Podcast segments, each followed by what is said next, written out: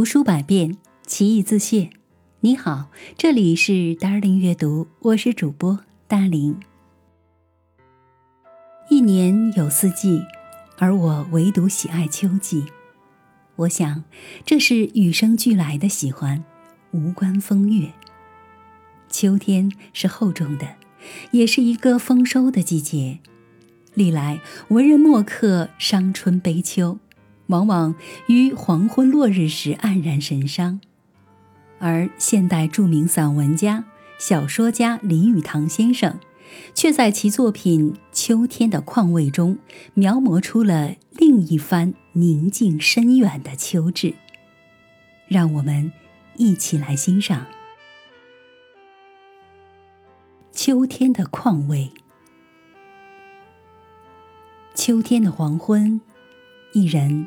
独坐在沙发上抽烟，看烟头白灰之下露出红光，微微透露出暖气。心头的思绪便跟着那蓝烟缭绕而上，一样的轻松，一样的自由。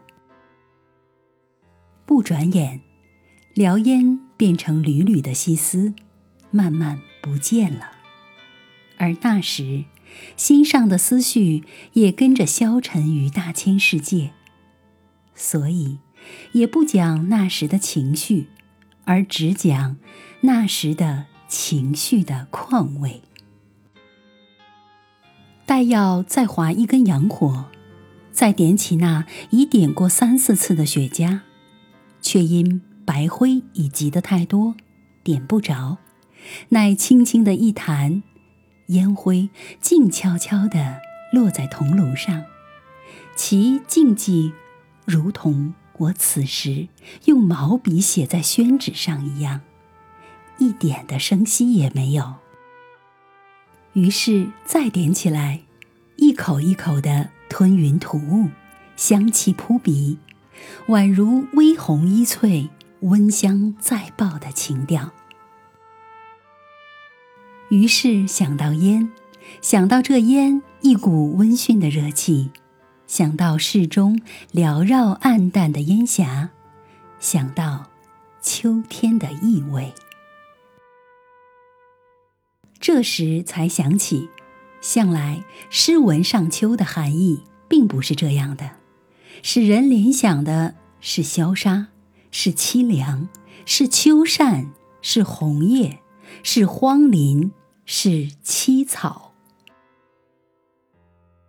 然而秋却有另一意味，没有春天的阳气蓬勃，没有夏天的炎烈迫人，也不像冬天之全入于枯槁凋零。我所爱的是秋林古气磅礴气象。有人以老气横秋骂人。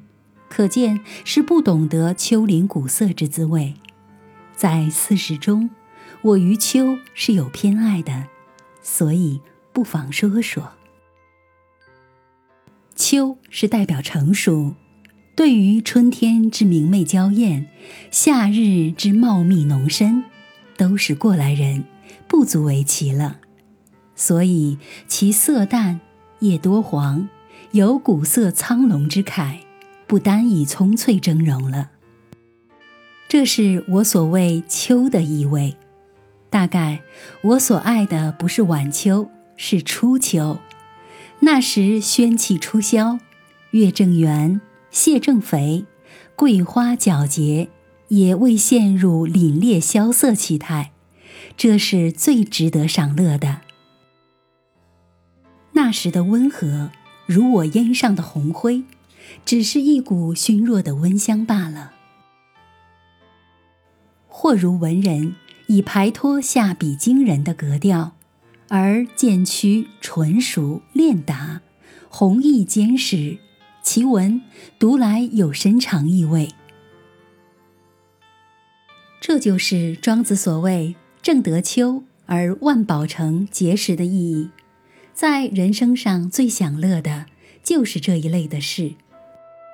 比如酒以醇以老为佳，烟也有和烈之变，雪茄之佳者，远胜于香烟，因其味较和。倘是烧得得法，慢慢的吸完一支，看那红光炙发，有无穷的意味。鸦片无不知，然看见人在烟灯上烧，听那微微碧波的声音，也觉得有一种诗意。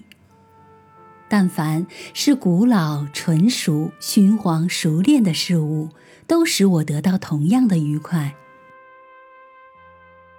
如一只熏黑的陶锅，在烘炉上用慢火炖猪肉时所发出的锅中徐吟的声调，是使我感到同官人烧大烟一样的兴趣。或如一本用过二十年而尚未破烂的字典。